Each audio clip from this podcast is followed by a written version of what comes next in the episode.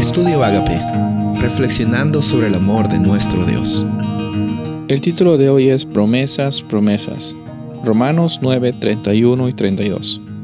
En cambio, Israel, que iba en busca de una ley que le diera justicia, no ha alcanzado esa justicia. ¿Por qué no? Porque no la buscaron mediante la fe, sino mediante las obras, como si fuera posible alcanzarla así. Por eso tropezaron con la piedra de tropiezo. Sabes, aquí en el versículo 30, un versículo anterior, es que Pablo dice de que los gentiles que no estaban buscando justicia la habían alcanzado. Gentiles es una palabra para personas que no son creyentes, que no están en el pacto de Dios. Y dice, me refiero a la justicia que es por la fe. La justificación viene por la fe, solamente por la fe. Solo que los israelitas estaban buscando, como dice el versículo, una ley que les diera justicia, pero no habían alcanzado esa justicia porque la estaban buscando por medio de las obras. Y sabes, muchas veces vamos a tropezar en nuestras vidas cuando pensamos que nuestras obras van a hacer algún tipo de cambio en la justicia que nosotros podemos recibir por parte de Dios. Recordemos aquí que el pueblo de Israel nos, no estaba recibiendo este pacto por las acciones que habían hecho, por las obras que habían hecho, sino por la fidelidad que Dios tenía y su misericordia que cubría a la humanidad incluso antes que la humanidad había experimentado la libertad. En eso consiste el amor de Dios. Y sabes, la incredulidad es un tema muy, muy eh, común en el Nuevo Testamento cuando Jesús se refiere acerca del pacto que él tiene establecido con su pueblo, acerca de las promesas, acerca de la libertad, acerca de la salvación.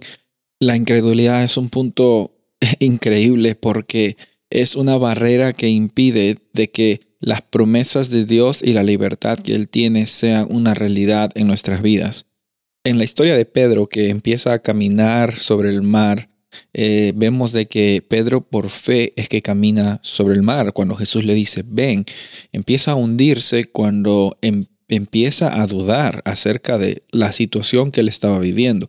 Ahora, yo no quiero juzgar a Pedro. Muchas veces, muchos pastores, muchas personas hemos juzgado a Pedro. Y lo que yo quiero resaltar es la realidad, que es lo que Jesús le dijo aquí a Pedro. Le dijo, hombre de poca fe, ¿por qué dudaste?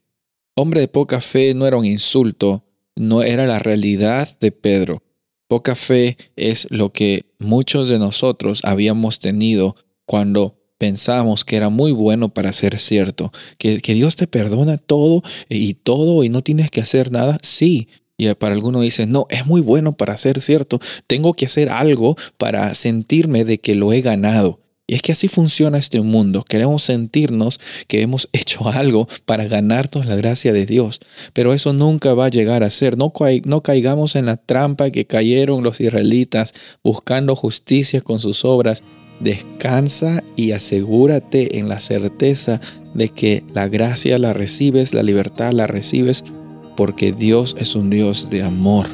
No tienes que trabajar para ella, sino tu vida como resultado a esa, eh, esa fe que tienes es una vida transformada y una vida con una experiencia de libertad, una libertad y un propósito que solo Dios te lo puede dar por medio de la fe.